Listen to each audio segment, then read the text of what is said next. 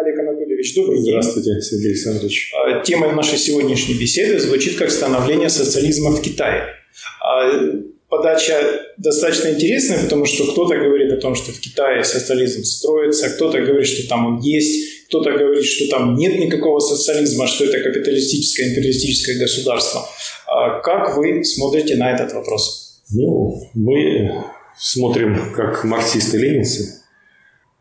Разумеется, в Китае произошла социалистическая революция, которая привела к тому, что 1 октября 1949 года была создана Китайская Народная Республика, социалистическое государство, была установлена диктатура пролетариата.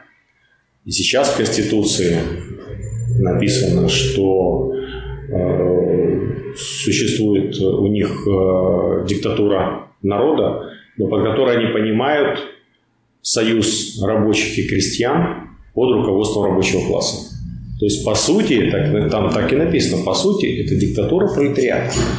То есть, они не отошли, там есть специфика, конечно, да, в самой терминологии, а, есть специфика китайская, на которой они очень настаивают, но э, если прочесть, э, посмотреть э, в произведениях Иосифа Виссарионовича Сталина, там тоже есть трактовка, ну, Владимира Ильича Ленина есть, что диктатура пролетариата – это не просто диктатура пролетариата, как что рабочий класс сам один руководит и без союзников. А, то есть диктатура пролетариата рассматривается и реализуется как союз рабочих и крестьян но под руководством, естественно, рабочего класса и а, авангарда рабочего класса коммунистической партии. А, то есть, первое. Китайская Народная Республика – это социалистическое государство. Очень многие путают социалистическое государство и социалистическое общество. Отождествляют и говорят, нет, там же есть капиталисты, там есть монополии даже. Не просто частная собственность, как это было переходный период э, в Советском Союзе от э, капитализма к социализму, там есть крупные монополистические объединения. Как это так? Какой там социализм? Тут надо разделять. Социалистическое сначала создается социалистическое государство, создается диктатура пролетариата. Затем диктатура пролетариата, как форма общественная, посредством которой создается социалистическое общество. И проходит длительный период. Он может длиться много лет. В Советском Союзе это э, у нас длилось около 20 лет. С 17 года до примерно середины 30-х годов у нас создавался социализм. То есть было э, в 17 э, году установлена диктатура пролетариата и создавалось социалистическое общество через преодоление многоукладности. Напомню, что у нас было 5 укладов. Э, самый такой примитивный – это патриархальный уклад. Был мелкобуржуазный уклад. Это в основном крестьяне, но не только крестьяне. Это э, где и сам труженик сам себя эксплуатирует, по сути, но работает на рынок. Частно-капиталистический уклад. Это понятно. Государственно-монополистический уклад это э, государственные предприятия, находящиеся в собственности государства, но еще не э, интегрированные в единое народохозяйственное, э, в единую народохозяйственную экономику, то есть еще не подчинено цели социализма, полное благосостояние и всестороннее развитие всех членов общества, и работает еще вне плана, работает на прибыль. И коммунистический уклад. Пятый коммунистический уклад – это самый перспективный, а, самый прогрессивный уклад, а, задача которого победить все остальные уклады не тем, что просто взять и уничтожить, отменить административно. Это невозможно, в принципе. Это можно попытаться это сделать. Во время гражданской войны, а, во время военного коммунизма как раз коммунистический уклад, он э, преобладал э, и был сильный мелкобуржуазный уклад, э, обширный мелкобуржуазный уклад. Но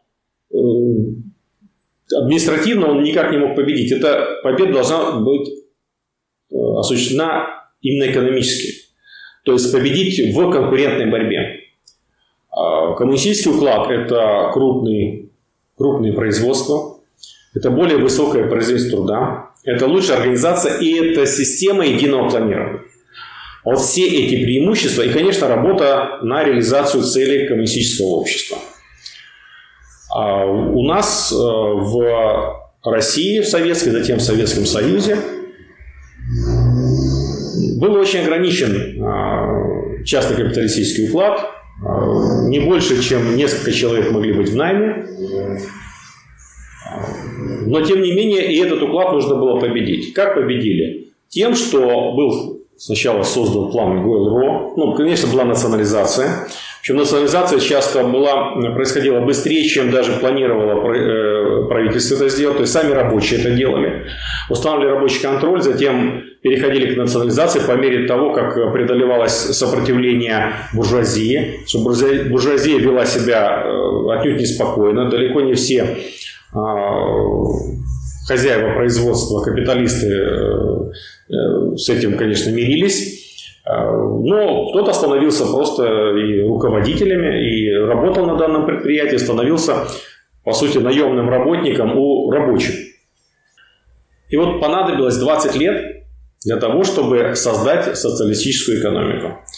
То есть победил один единственный коммунистический уклад. Когда это произошло? промышленности начало происходить раньше, когда э, после национализации потом создавались крупные другие предприятия, тракторные заводы, э, другие предприятия, металлургические заводы. В сельском хозяйстве очень сложная борьба была путем кооперации. Э, были созданы э, кооперативы, была создана другая форма общественной собственности, э, колхозная, производство в форме колхозов, но они тоже были интегрированы в единое, э, в единое народное хозяйство. И это не могло произойти в 20-х годах. Были совхозы в 20-х годах, но э, очень много было крестьянских, миллионы и миллионы крестьянских хозяйств. Как это можно было? Только подготовив материальную базу. То есть создав сельхозтехнику, создав десятки тысяч тракторов, а, другой э, сельскохозяйственной техники, э, начиная электрификацию сельской местности, радиофикацию сельской местности. А, только таким образом можно было построить э, вот это вот кооперативное хозяйство, интегрированное в народохозяйственное, в единое народное хозяйство. И вот в 30-х годах, в середине было завершено, и в Советском Союзе был создан социализм. То есть социалистическое общество. То есть государство в 17 году, а примерно в 1935 году социалистическое общество. В Китае ситуация иная. Законы переходного периода едины. Также многоукладность. Э, в 1949 году э, началось э, создание социалистического общества в Китае. И оно до сих пор не завершено. То есть революция – да, Диктатура пролетариата – да, а социалистическое общество как единое целое еще не создано. И они, так несколько иносказательно, пишут о том, что это произойдет, мощная социалистическая держава, где-то к 2049 году. Ну, случайная дата, столетие создания Китайской Народной Республики. Вот к 2049 году можно так прочесть, что будет э, создано социалистическое общество. Что сейчас а, в Китае? В Китае переходный период, как у нас был в Советском Союзе, начиная с э, революции и до середины 30-х, также и в Китае. Закон, закон тот же. Закон перехода от капитализма к социализму тот же. Но есть та специфика, о которой они сами пишут, и которая действительно есть. эта специфика. А, вот сейчас в Китае, да, было очень э, сильно, э, большой процент национализированных предприятий. В 50-х, 60-х годах была помощь Советского Союза. А, многое делалось по подобию в Советском Союзе. А, затем э, усилились отличия. Менее развитая экономика технологически, меньшая производительность труда, очень большое количество крестьян, огромное, это ну, сотни миллионов, а, огромное население, все это э, своя история, все это накладывает э, такие специфические черты, особенности на развитие социализма в Китае. А в отличие от э, ряда стран Центральной Европы, которые создавали социализм непосредственно при помощи Советского Союза, где Советский Союз, э, ну, по сути, войска наши были там, и буржуазия не могла себе позволить делать то, что делала в Китае, китайские, э, китайские коммунисты прошли очень тяжелый, сложный и кровавый путь борьбы за свою революцию. А начиная с 20-х годов, тяжелейшая борьба в 30-х годов, одновременная борьба и с буржуазным правительством, и с японским милитаризмом, по сути, японским фашизмом, а, выковала а, китайскую коммунистическую партию как очень мощную силу. Борьба доходила до того, что у китайской компартии численность оставалась 50, 60, 70 тысяч человек. Через несколько лет в результате успешной борьбы достигает 2 миллионов человек. И в 45, 1945 году, конечно же, при мощнейшей помощи Советского Союза, который в очень короткие сроки одолел Квантунскую армию японскую, захватническую, естественно, оказали помощь китайским товарищам, э, передали оружие, в том числе трофейное оружие. Но Само по себе это не так произошло, что наши вошли, победили, и там китайские коммунисты одержали победу. Нет. Китайские коммунисты боролись до того, как э, наши войска победили в 1945 году японский милитаризм. И боролись после. Понадобилось с 1945 года аж по 1949 год шли очень серьезные бои. Это не был так называемый экспорт революции, революционные события, революционные ситуации в Китае была создана с самим китайским э, народом, самим китайским рабочим классом, китайским крестьянством в союзе с рабочим классом. И они победили в этой тяжелой борьбе, естественно, с помощью Советского Союза. Советский Союз поддерживал и до 1945 года, поддерживал и после 1945 года. Но есть еще одна особенность, на которую редко обращают внимание. На самом деле китайские коммунисты в своей борьбе с японским милитаризмом, с японским фашизмом создавали условия, чтобы Япония не, на, не могла напасть на Советский Союз.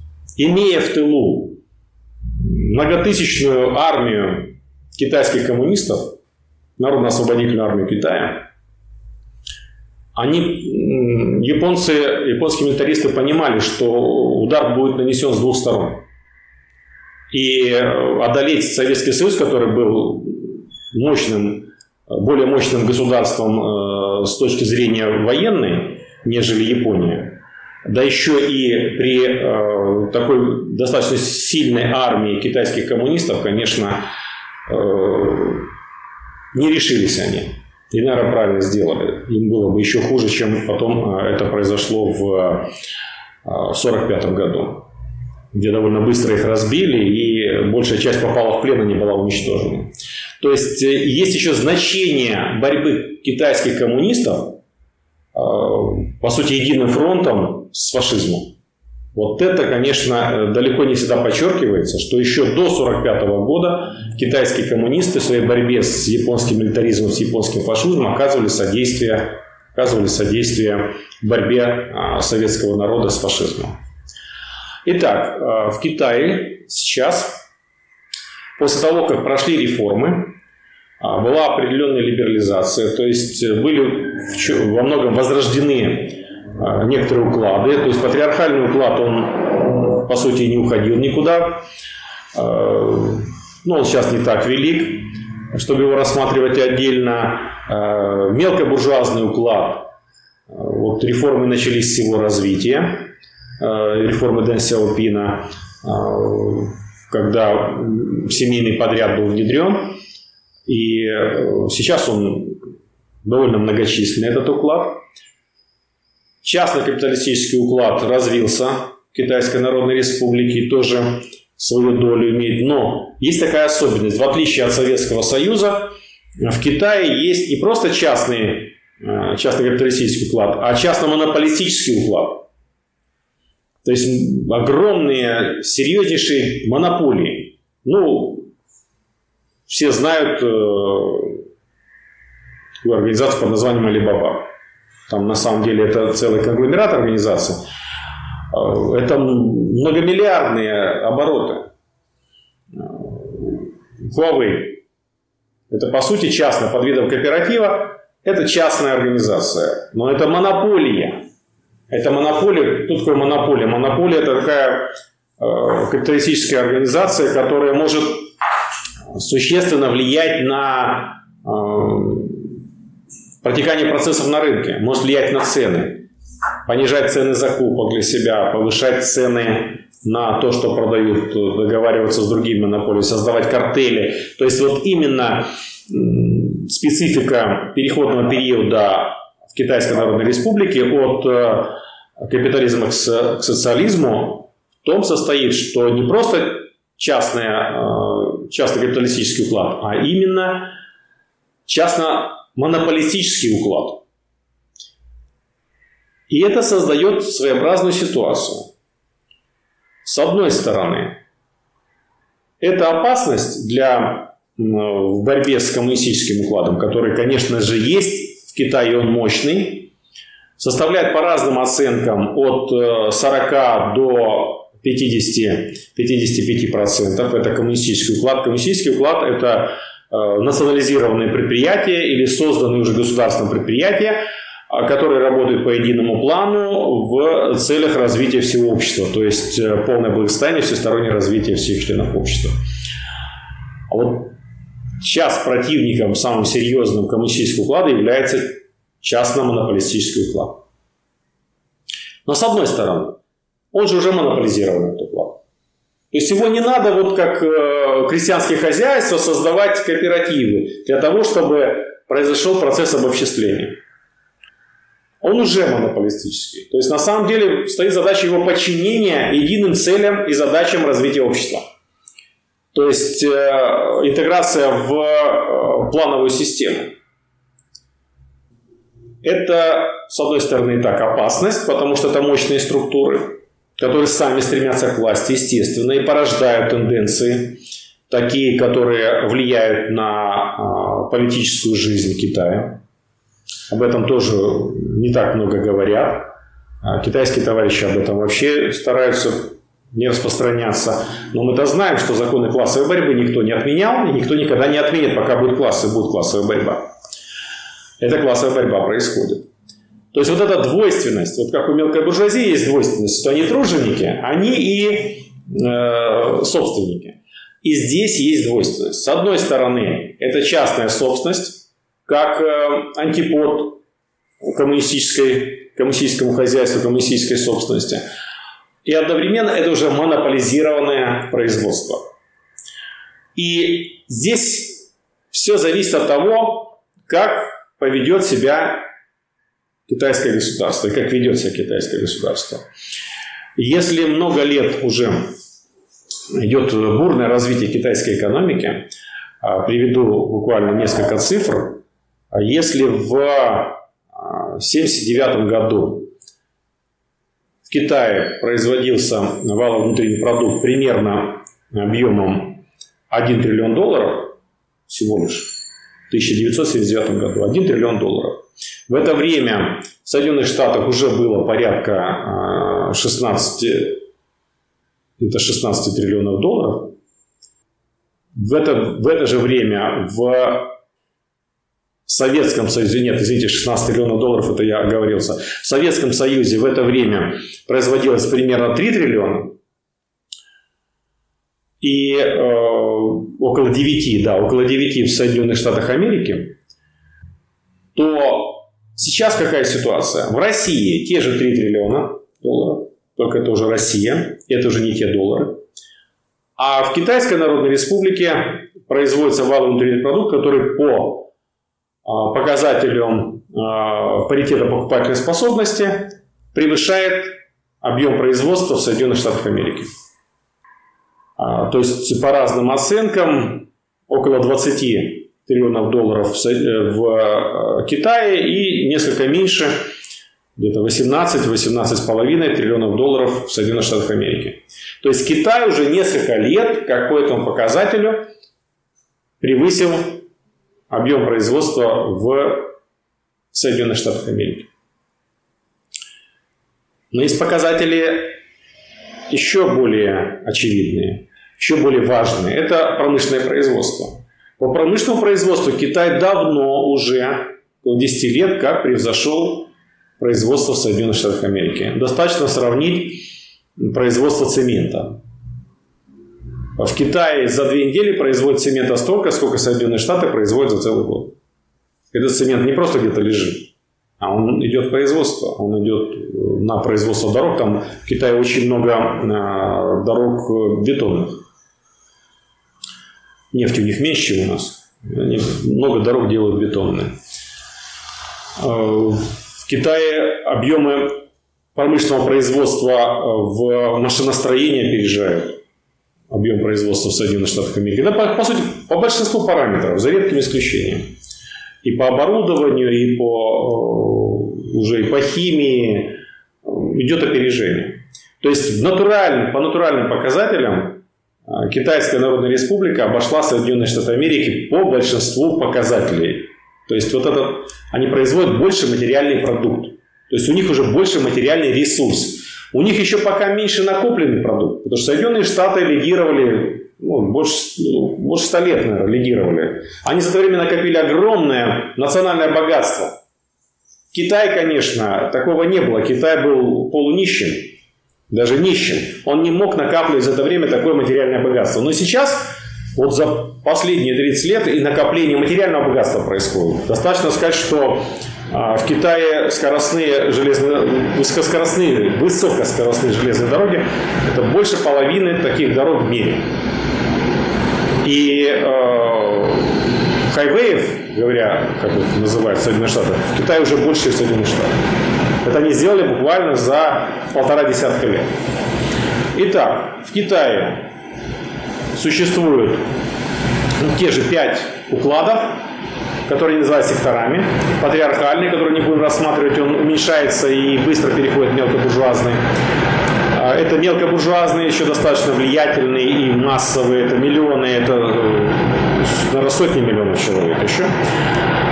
Это частно-капиталистический, очень развитый, э, и еще продолжает развиваться, увеличиваться. Внутри него, я думаю, все-таки надо рассмотреть э, частно-монополистический то есть это как один уклад, но как э, своеобразный подуклад под сектор. Э, и государственный капиталистический уклад в Китае тоже очень большой. Это государственное предприятие, государственная собственность, но которые не интегрированы еще в достаточной мере в народное хозяйство, в единое народное хозяйство, в единую систему планирования. И коммунистический уклад. Э, требует очень серьезного исследования соотношения этих вкладов. Сейчас я не готов сказать по процентам, э, кто э, какую долю экономики занимает. Это требует дальнейшего исследования. Я этим сейчас занимаюсь. По мере возможности данных не так много. Если кто из наших зрителей и слушателей подскажет источники для этого исследования, я буду очень признателен. А на английском языке, но китайским я не владею. Ну, если на русском языке, вообще замечательно. И сейчас стоит вопрос, как он стоял у нас в 20-х годах, 30-х годах, в начале 30-х годов, о том, какой уклад победит. От этого зависит судьба Китая и судьба развития всего мира. Если 10 лет тому назад было однозначное увеличение доли а, частно-капиталистического уклада и внутри него частно-монополистического уклада, то сейчас происходит некоторый разворот. Он вроде начался с таких внешних а, процессов, а, как э, наведение порядка в культуре, постановка под контроль телевидения, э, уменьшение заимствования э, образов э, различных капиталистических там, из Соединенных Штатов различных традиций, утверждение самостоятельности и развитие китайской культуры, развитие коммунистических начал определенных, а, работа в молодежной среде. Конечно, пошли вроде как запретов, но в то же время идет и развитие в Китае. Немало молодых людей, девушек, э, искренне приверженных коммунистическому, коммунистическому мировоззрению. Но еще больше тех, кто свою жизнь посвящают э, наживе, и, э, а многие просто уже ведут такой вот образ жизни э, максимального получения удовольствия начиная от игромании, заканчивая всякими приверженностями различным модным веяниям, ограничивается сейчас уже игорного бизнеса, это серьезные потери финансовые. Но на это идет э, руководство Коммунистической партии Китая, э, потому что очень уж много, вот, э, десятки миллионов людей, не только молодых, настолько увлечены, вот огромно у нас такого незаметно в России, прям чуть ли не арендуют какие-то спортивные арены, устанавливают множество игровых компьютеров и вот сутками играют. Вот этому стараются поставить конец. То есть а, отходить от этого так называемого западного образа жизни, а, возвышать э, китайскую культуру а, и э, определенные, определенное возрождение коммунистической идеологии происходит. Тоже своей специфики. Это внешние такие но есть и более глубокие. Частности, очень сильные позиции частно-монополистического капитала в а, строительстве. В строительстве жилья, в строительстве э, коммерческой недвижимости. Уже э, весь мир облетели кадры, как взрывают построенные уже здания в Китае. А, но это тоже внешний эффект. А на самом деле, то, что сейчас происходит с крупнейшей, может быть, в мире крупнейшей компанией по э, строительству недвижимости Evergrande, он показателен.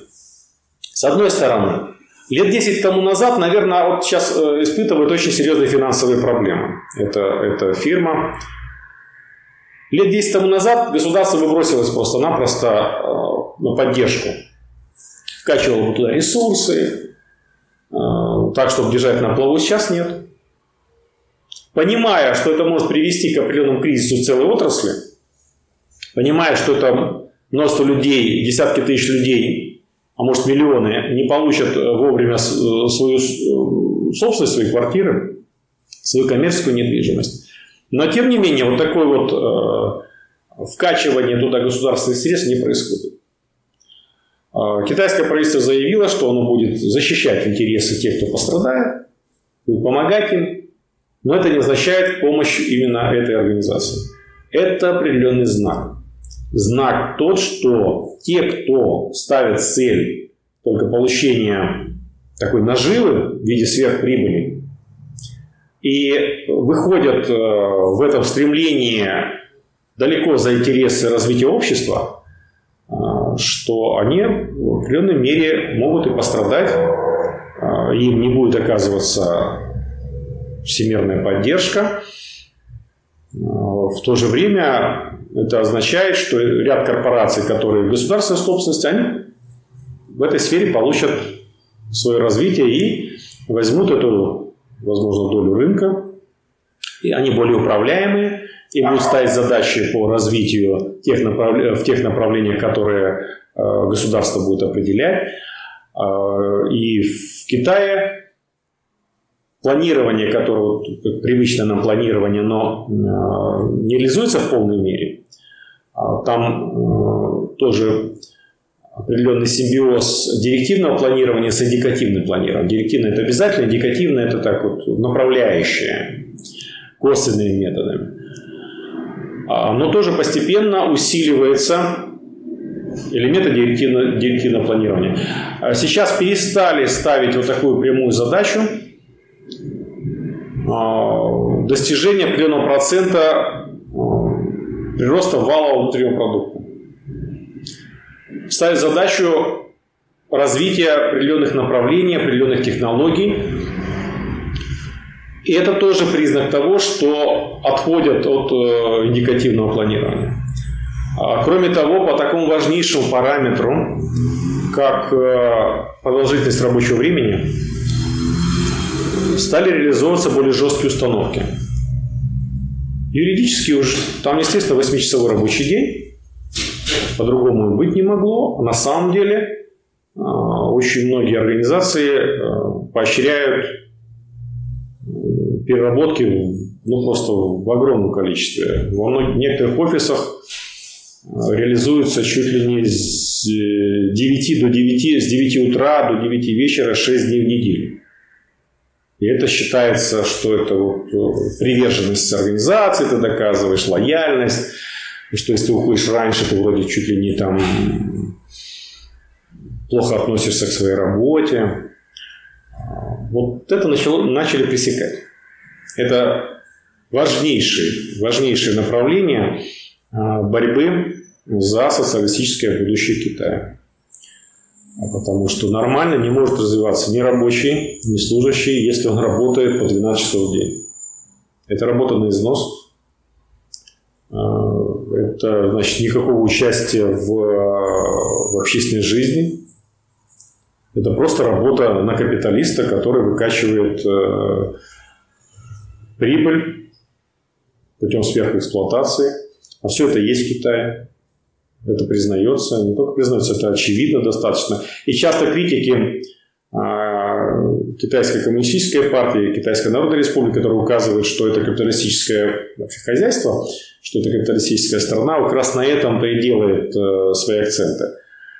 Ни в коем случае нельзя это игнорировать. Более того, это надо четко понимать, что эти уклады, они так просто не сдадутся. А, и что коммунистический уклад так просто не победит. Пройдут десятилетия. Возможен вариант, что победят капиталистического? Да, возможен. Возможен. К сожалению, к этому предпосылке тоже есть тенденция, такая есть. И, к сожалению, в идеологии коммунистической а, партии Китая а, такие положения, как социалистическая рыночная экономика, они очень широкое распространение имеют. И основываясь на подобных э, терминах э, из, э, из арсенала чешской контрреволюции, чехословацкой контрреволюции 1968 года, небезызвестного Уташика, да не только у него, социалистическая рыночная экономика вот, просто констатирует, по сути дела, по сути дела констатирует, что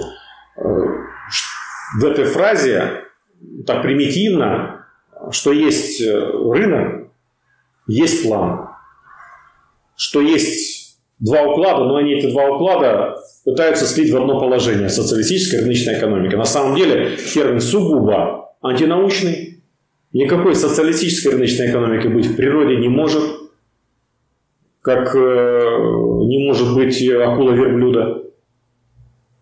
Это несовместимо борьба социалистического уклада, коммунистического уклада с э, капиталистическим, конечно, она есть. Ее скрывать подобной терминологии не надо, а надо прямо показывать противоречия. Да, сейчас в единстве две противоположности в Китае. Это капиталистический уклад и коммунистический уклад. И чем завершится эта борьба? Это зависит, конечно, от позиции Коммунистической партии Китая, позиция рабочего класса Китая. Рабочий класс Китая – это совсем непокорный какой-то рабочий класс, какой-то сказать, что он самоуспокоенный и а, так уж а, соглашается со всем, что происходит, ничего подобного. В Китае довольно много забастовок. А, китайский рабочий класс, он по истории своей, как и рабочий класс в России, с огромным революционным прошлым, революционным настоящим в Китае, а, он показывает, что да, он знает свою цель, задачу, и у него есть э, коммунистическая партия. Может ошибаться Коммунистическая партия Китая. Ну, как и любая партия может ошибаться. В чем-то ошибается. И ошибалась. Еще, наверное, будет ошибаться. А, но э, в том, что сейчас тенденция к усилению коммунистического вклада в Китае, это практически любому объективному исследователю очевидно. Все становится все очевиднее и очевиднее. Не так уж очевидно, как хотелось бы, но все очевиднее и очевиднее. Кроме того, внешние факторы, внешние факторы, они тоже влияют на э, взаимодействие и борьбу укладов. Э, то, что Китай стал первой экономикой мира, это, конечно, не может остаться без ответа со стороны империалистического центра мирового, Соединенных Штатов Америки. И финансовый капитал Соединенных Штатов Америки как э, как раз э, руководящий как руководителя того, что происходит в капиталистическом мире. Основным противником Соединенных Штатов Америки, финансовый капитал Соединенных Штатов Америки является, конечно, сейчас Китайская Народная Республика. Капиталистическая Россия тоже соперник, но по-другому. Потому что капиталистическая Россия, да, она самостоятельна, она суверенна во многом, не во всем, к сожалению, но суверенна во многом. Есть свои интересы у буржуазии российской. Идет борьба очень серьезная, а, которая, кстати, сближает позиции а, российского руководства и китайского руководства в борьбе с э, империалистическим центром Соединенных Штатов Америки, с финансовым капиталом Соединенных Штатов Америки.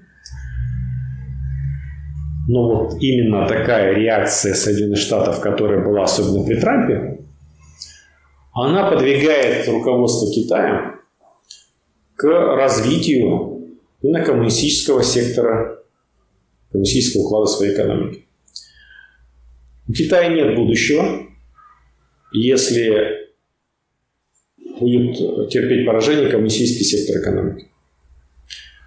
Основываясь на капиталистическом секторе экономики, Китай никогда не одержит, никогда не сохранит суверенитет и не одержит э, победу в экономической борьбе с центром империализма. Это не просто центр империализма, его же поддерживают многие другие капиталистические страны. Вот то, что сейчас э, создали военный союз Австралии, Великобритании и Соединенных Штатов во главе с Соединенными Штатами Америки. Не случайно Великобритания вышла из Евросоюза, чтобы быть ближе к Соединенным Штатам, быть ближе к империалистическому центру. И сейчас борьба очень своеобразная, интересная идет за Западную Европу, за влияние в Западной Европе. Там уже борются Соединенные Штаты и Китай за влияние в Западной Европе, за влияние в Южной Америке, за влияние в Африке, за влияние в России. Но Россия сама является субъектом внешней политики. Таких субъектов немного. Это Соединенные Штаты, это Китай, это Индия, это Западная Европа, это Россия. Остальные все очень зависимы для того, чтобы быть э, субъектами непосредственно. Ну, может быть, Бразилия еще в какой-то мере, но это вряд ли. Судя по тому, как меняется там руководство, это вряд ли. И вот то, что происходит сейчас в мире, а, это борьба между Соединенными Штатами и Китаем.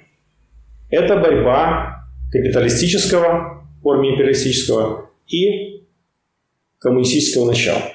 С 1917 года Никакого единого глобального нет. Есть борьба коммунизма и капитализма. Есть эпоха, которая сейчас идет, начиная с 1917 года, эпоха перехода от капитализма к коммунизму. И вот сейчас центр этой борьбы как раз и э, происходит, э, э, происходит в форме борьбы коммунизма, коммунистических начал Китая с империализма Соединенных Штатов Америки. И только на основе мобилизации всего китайского общества под руководством партии, как это звучит как лозунг, это реально так, а, Китай способен выдержать эту борьбу. пока еще китайцы, большинство китайцев живут хуже, чем, чем большинство американцев. Большинство жителей Соединенных Штатов Америки, если правильно говорить. Но представьте себе темпы роста, которые есть в Китае, которые есть в Соединенных Штатах Америки. У них падение периодически. Китай даже в период, вот этот двухлетний период уже а, ковида, они растут экономически. У них огромный потенциал внутреннего роста. Они сейчас перемещают э, центр тяжести своей работы экономической на развитие внутреннего потребления. Миллиард четыреста миллионов человек, если уровень жизни их достигнет хотя бы среднемирового, сейчас пониже, чем среднемировой, среднемирового, то экономика Китая превысит объем производства Соединенных Штатов вместе с Западной Европой. Это только если будут внедрены технологии э, такие, которые позволят э, выйти на уровень благосостояния среднемирового. Это примерно такой, как э, в Чехословакии, например. В Польше, Чехословакии. Тогда Китай просто это просто гегемон, это супер держава. И вот сейчас тот момент, когда у Соединенных Штатов есть шанс остановить это развитие. Как можно остановить? Внешне, военным путем невозможно. Это очевидно совершенно. Если еще как-то Китай отстает в ядерном э, соперничестве пока с Соединенными Штатами, хотя уже корабли сделал больше, чем Соединенные Штаты военных, то в совокупности с партнером, мягко говоря, России, а на самом деле тут уже моменты союзничества возникают, ну, просто превышает. Китайский военный потенциал и военный потенциал России превышает военный потенциал Соединенных Штатов Америки. И в этом отношении военным путем невозможно. Как возможно? Только посредством того, что внутри Китая борьба, которая сейчас идет внутри Китая, идет классовая борьба. Тех, кто за развитие социализма, за то, чтобы становление социализма в Китае завершилось успешно, построение социалистического общества. И такие люди, конечно, есть, их миллионы и миллионы. Против тех, кто за капиталистический путь развития Китая. То есть те, кто является выразителями интересов а, капиталистического уклада. А, и эта борьба идет, и э, необходимо это изучать. Но предпосылки имеются к тому, что в этой борьбе в определенной мере вынуждена даже, даже если где-то в момент сознательности где-то отступит на второй план, вынуждена Китайская Народная Республика и руководство должно будет занимать позицию по развитию коммунистического сектора экономики, потому чтобы государство монополистический сектор экономики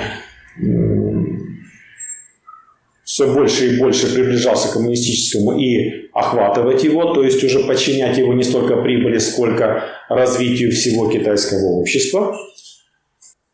А, ну и в конкурентной борьбе есть все шансы а, побеждать государственные монополистические государственные, частно-монополистические корпорации Китая.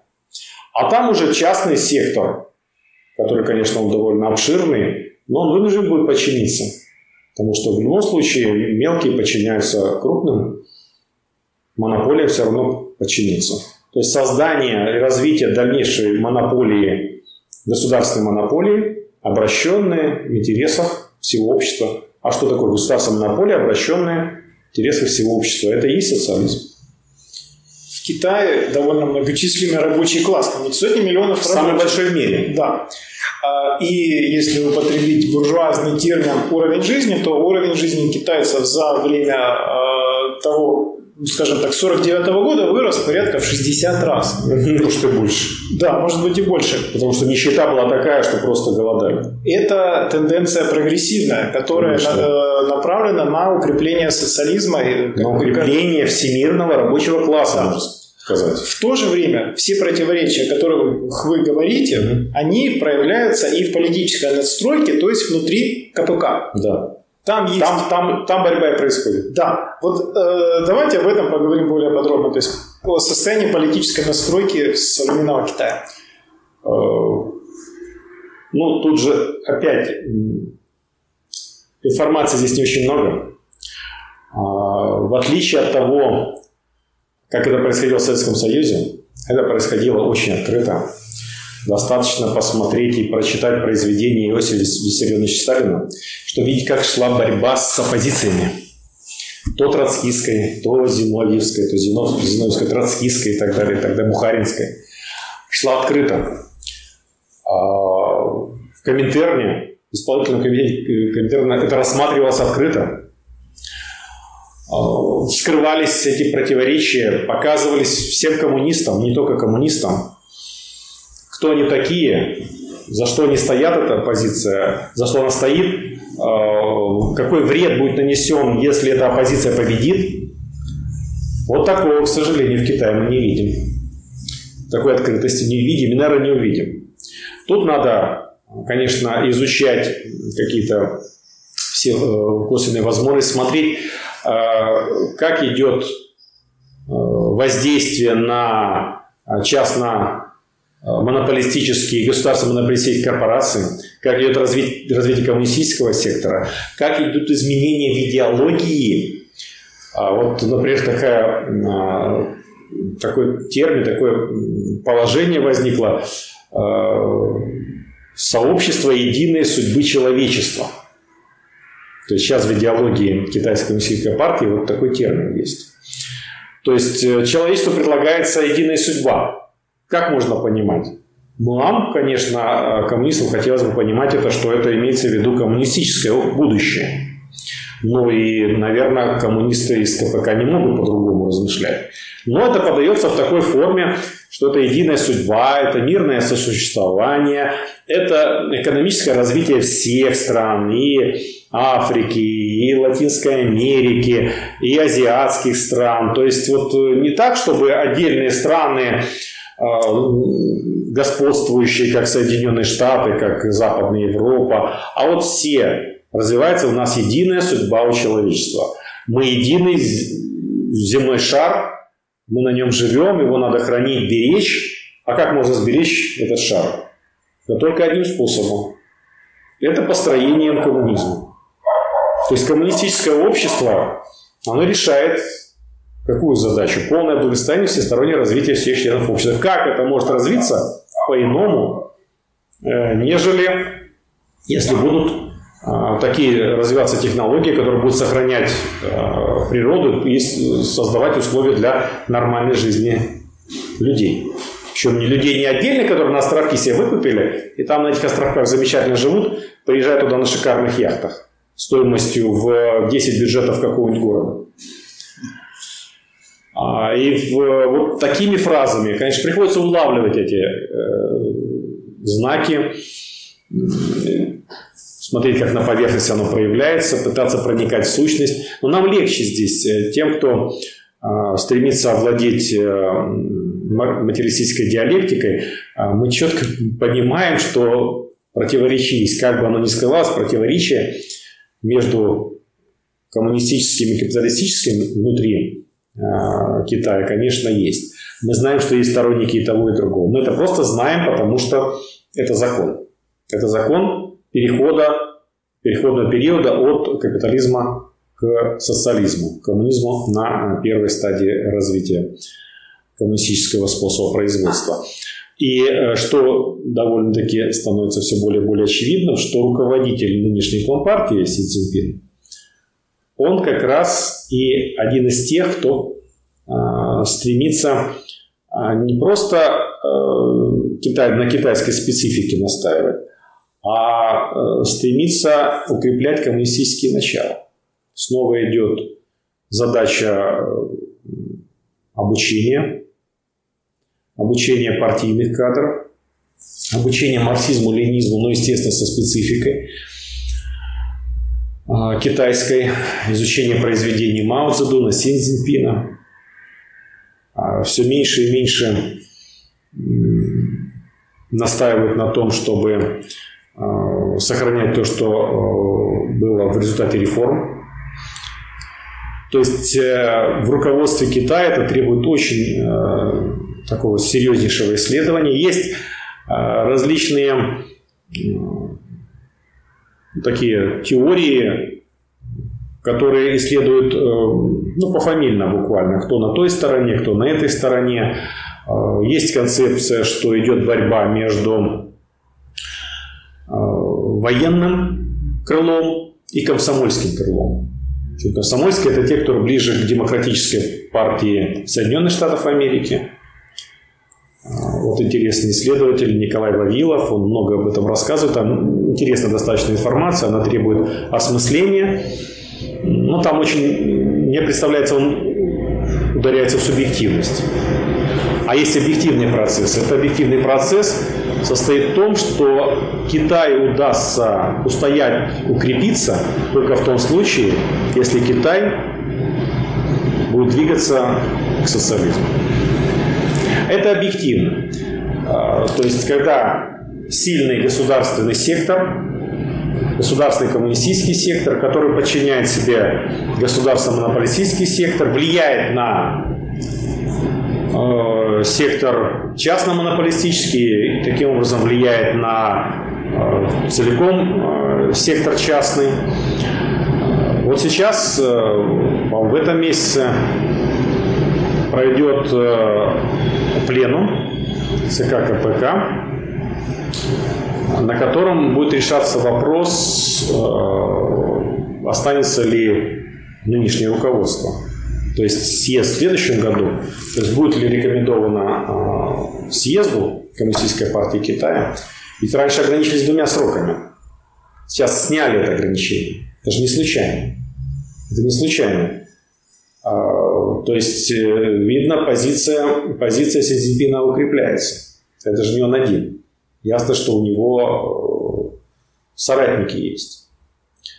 Но в то же время есть минусы в развитии китайской коммунистической партии, о которых уже говорилось, это все-таки эта вот идеология а, социалистической рыночной экономики, она стала реже употребляться, эта, эта терминология, но с ней не расстаются пока.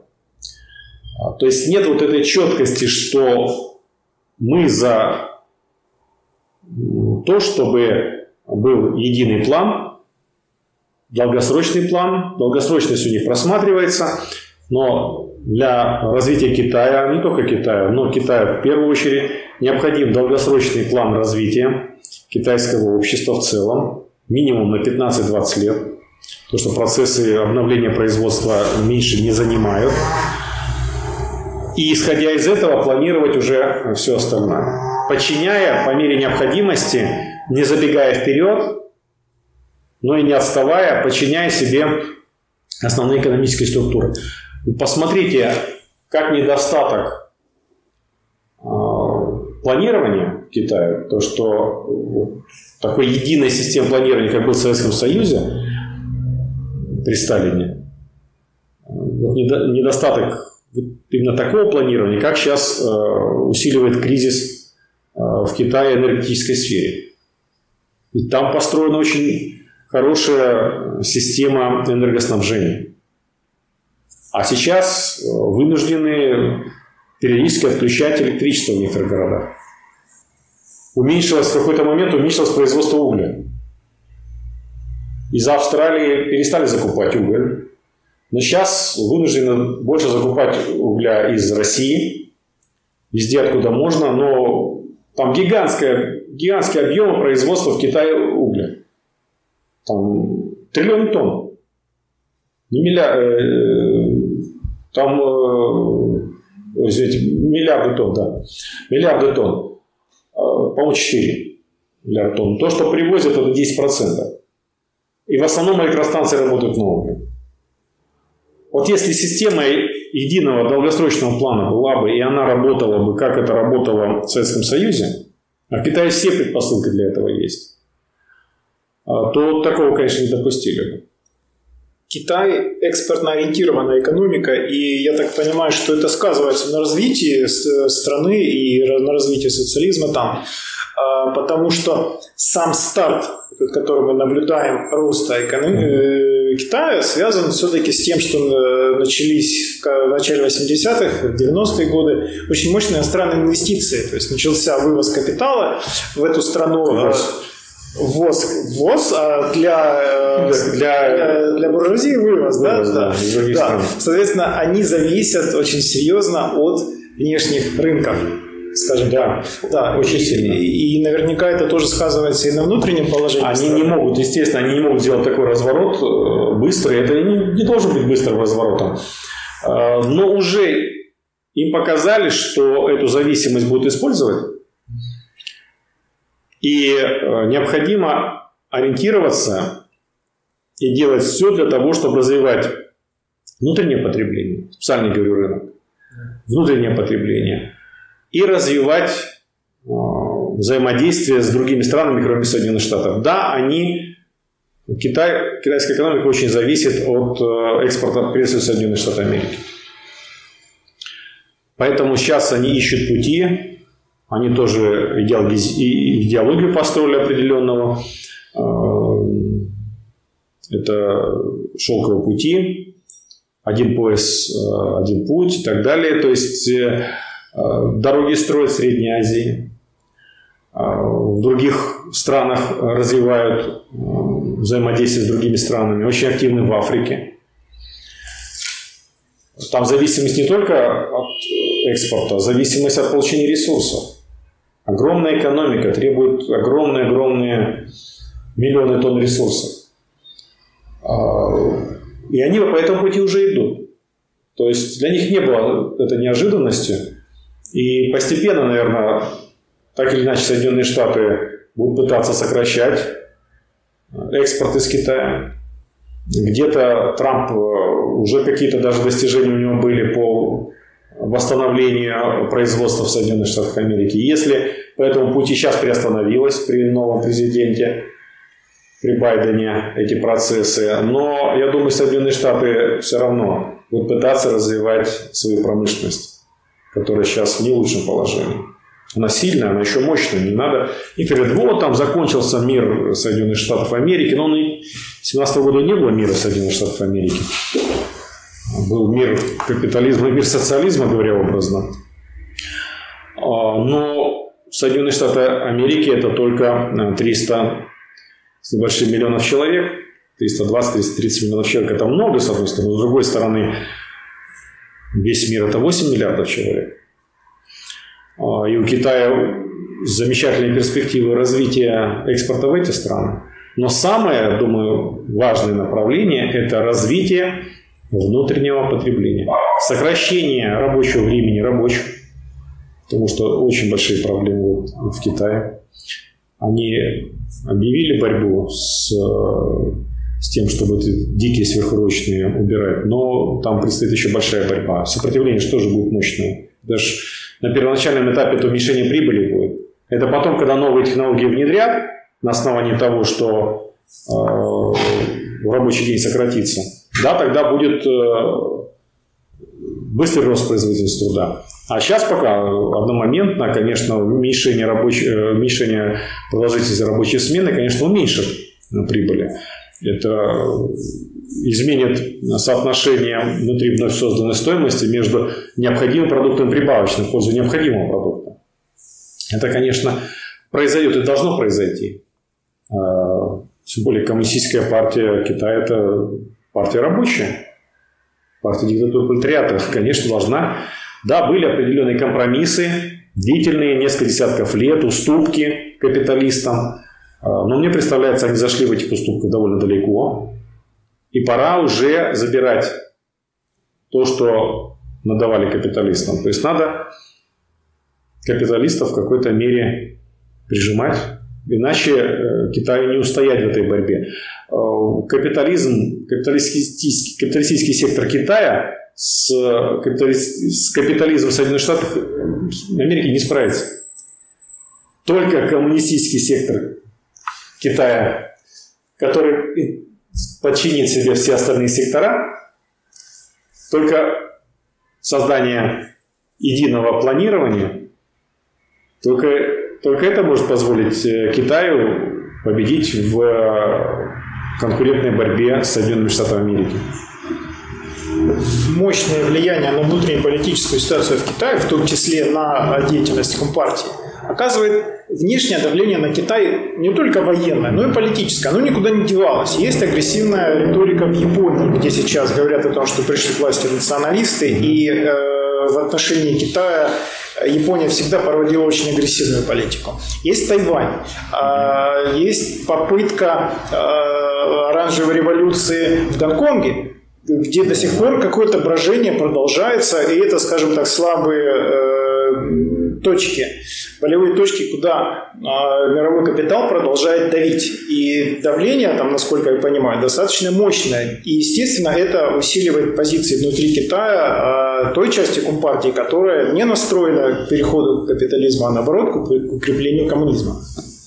Ну да, то есть они чем больше будут давить на Китай, тем они получат, скорее всего, обратный результат. Потому что ну, вынуждено было, было китайское руководство в Гонконге даже отступить от своих обещаний. Они обещали, что не будут какой-то период, там, но вынуждены это сделать, потому что иначе там просто-напросто переворот осуществили с возможностью потери территории. Ну, по сути, гражданская война могла начаться. Они очень аккуратно это сделали, с минимумом применения принуждения, э, но этот бунт они подавили.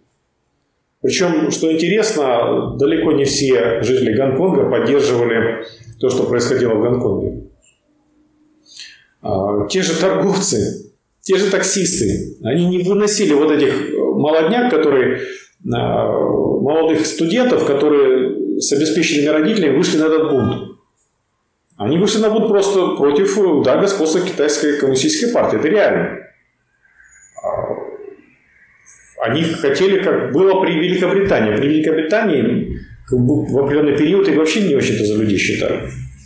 Как это? Это была колония, это были англичане, люди. А вот это китайцы, это вроде так это. Китайцам и собакам вход запрещен. Ну да, да, да. да. Ну, висело такое, да, на, надписи такие, да, в парк нельзя входить.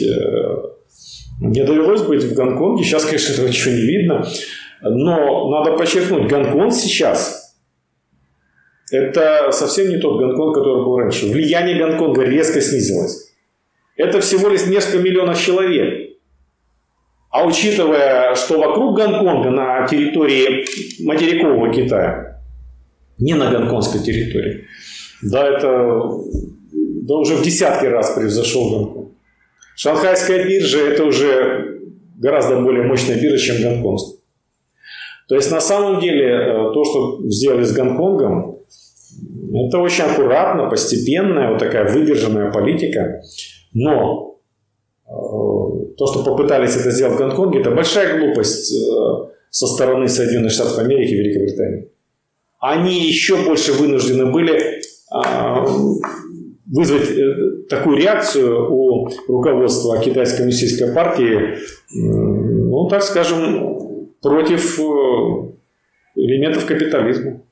И это неплохо. Сейчас пытаются разыгрывать ситуацию Тайваня. Да это еще более жесткий вариант. На самом деле это национальная идея Китая, что Тайвань это территория Китая, действительно территория Китая. По на самом деле территория Китая.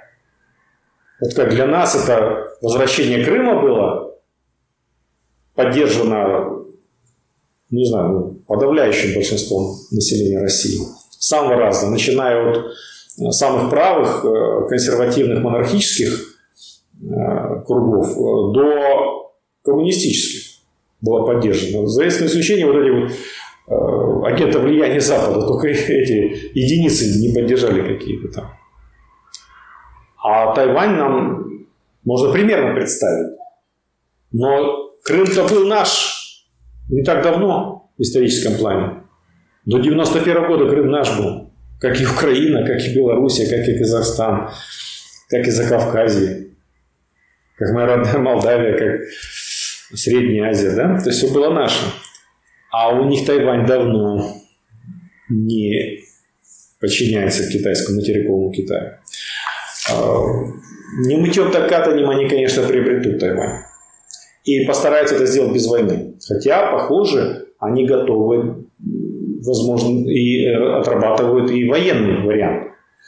А, но военный вариант, что они получат в результате? Разрушенный Тайвань? Это не надо. Тайвань сейчас – это центр микроэлектроники. От этого центра вздрогнет от Тайваня остановится а, большинство заводов, которые производят автомобили. Потому что там, они, там производятся микросхемы, которые нужны, там, наверное, половина микросхем, те, которые нужны в автомобильной промышленности, не только в автомобильной, в авиационной. Это повсюду, везде. Везде сейчас управляется системами с использованием микроэлектроники. Уже все-таки 21 век, это уже третье, третье десятилетие вообще-то 21 века. Скорее всего, они приобретут мирным путем.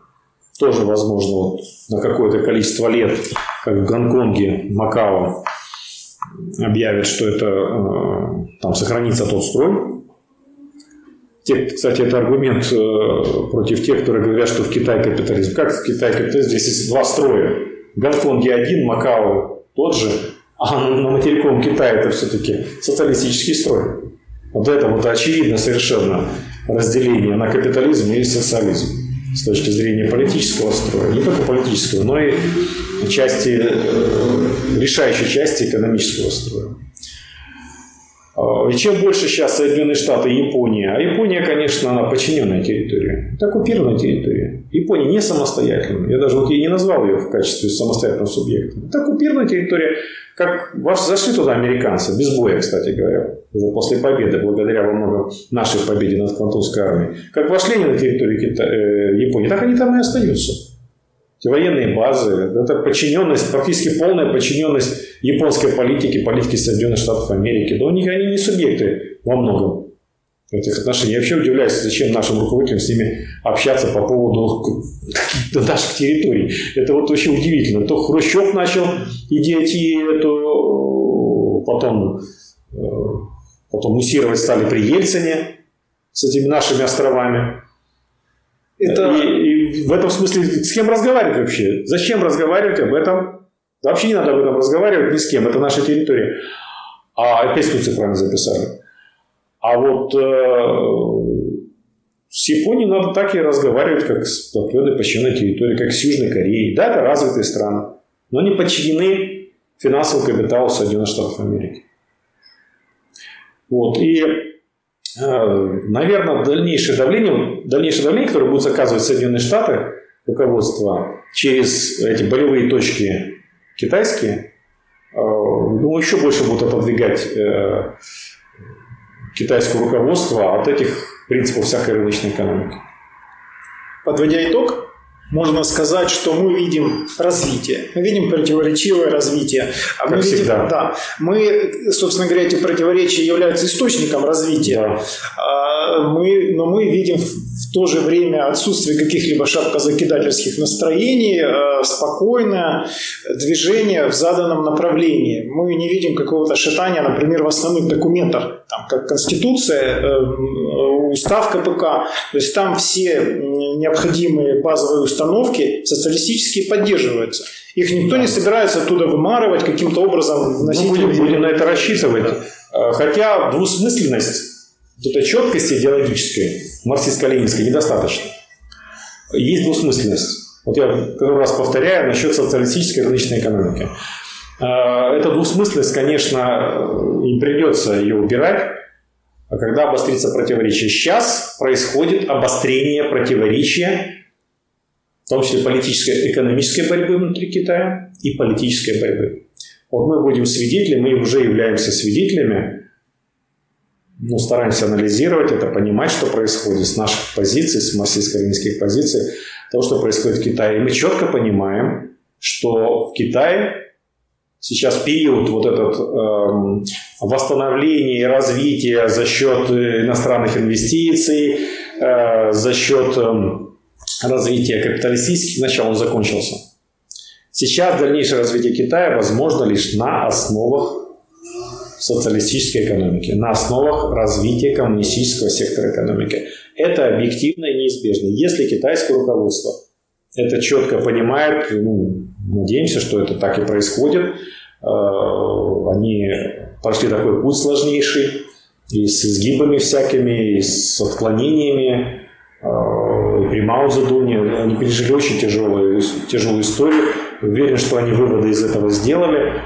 И по мере того, как будет э, происходить обострение этого противоречия, осмысление, оно же наступает именно тогда, когда происходит обострение. И разрешение противоречия происходит тогда, когда происходит обострение.